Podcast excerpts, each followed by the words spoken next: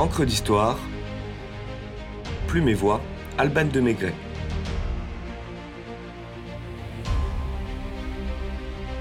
Apologie du champagne.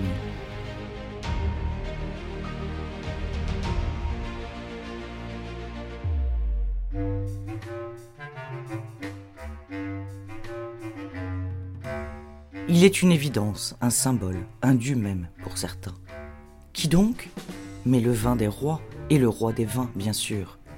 Ainsi qu'en témoigne Jean-Louis Gonzal dans Le vin de Champagne, poème lyrique en huit chants et poésie diverses en 1860. Je cite Champagne? Ô sublime merveille, bruyant comme la foudre, aussi prompt que l'éclair, tu fuis les flancs de la bouteille lorsque, libre et joyeux, le bouchon saute en l'air. Nous scellons ce podcast tel une bulle pour célébrer le champagne, un vin qui, selon Georges Sand, aide à l'émerveillement. Et justement, combien en avons-nous besoin?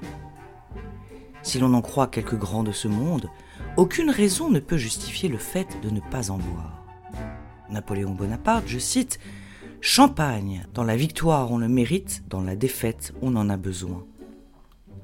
Winston Churchill le rejoint en affirmant qu'il est nécessaire en temps de défaite et obligatoire en temps de victoire.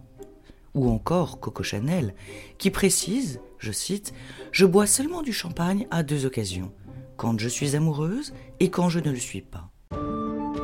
La tradition viticole en Champagne remonte à la nuit des temps. Sous l'Antiquité, les Rèmes demandent leur protection à Jules César en l'assurant de fournir ses troupes en blé et de leur ouvrir des places fortes. Si bien que le consul choisit Duro Cortorum, futur Reims, comme quartier général. Ave César. Les notables romains installent leur résidence dans des villas alentours et y plantent des vignes. Pline l'Ancien questionne déjà au 1er siècle après Jésus-Christ. Les vins de la Gaule recommandés pour la table des rois ne sont-ils pas ceux de la campagne de Reims que l'on appelle vin d'Ailly?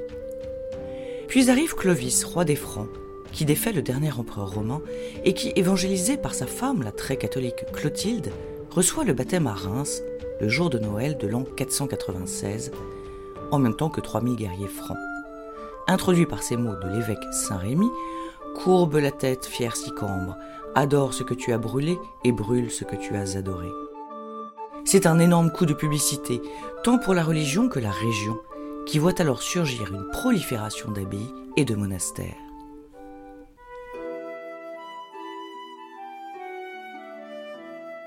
Les vignobles champenois sont maintenus et entretenus par des moines des évêchés de Reims et de Châlons en Champagne, qui fournissent en vin les nobles et les villes. La réputation des vins de Champagne repose à l'époque sur des notes tranquilles, blanches, rouges ou grises, qui ont l'immense mérite de ne pas faire trop mal à ceux qui le consomment. Mais les vignerons constatent que le vin gris vieillit très mal en fût et décident de le mettre en bouteille dans les années 1660. Excellente idée qui leur permet d'observer que le précieux breuvage devient naturellement pétillant, surtout s'il est peu coloré, faiblement alcoolisé et tiré à l'équinoxe du printemps. Si les Français l'apprécient, les Anglais en raffolent depuis que le marquis de Saint-Évremont lance la mode de ce vin étincelant à la cour d'Angleterre l'année suivante. Pourtant, les moines vignerons ont bien des soucis.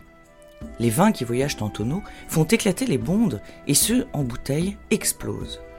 Le champagne existe bien, mais son procédé n'est pas achevé. Il manque de stabilité et de fiabilité. Il a besoin d'un père. À la grâce de Dieu. Un certain Pierre Pérignon, moine bénédictin de son état, rejoint l'abbaye d'Auvilliers en 1668 et prend la responsabilité des vignes, des pressoirs et des celliers.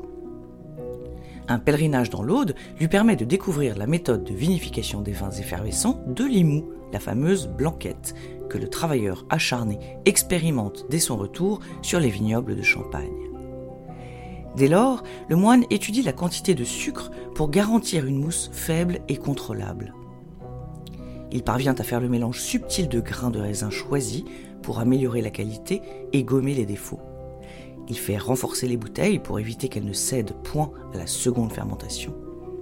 Il invente le bouchon en liège pour empêcher au précieux nectar de s'échapper.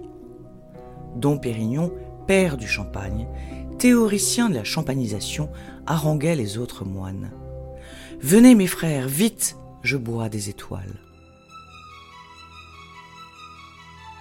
Brut ou demi-sec, blanc de blanc ou rosé, sabré ou sablé, pourvu qu'il soit bien frais, au risque d'entendre la fameuse sentence de Bonnie de Castellane, tout était froid, sauf le champagne. Nous avons commencé par des rimes, terminons par un vers de Robert Louis Stevenson, pour qui le champagne était, je cite, un peu de poésie en bouteille. Écoutons l'inimitable pop du bouchon qui s'envole et le poétique chant des bulles qui s'échappent. Levons notre verre, enfin plutôt notre flûte ou notre coupe. Trinquons à Dom Pérignon qui repose éternellement dans les étoiles. Éclamons en chœur Champagne.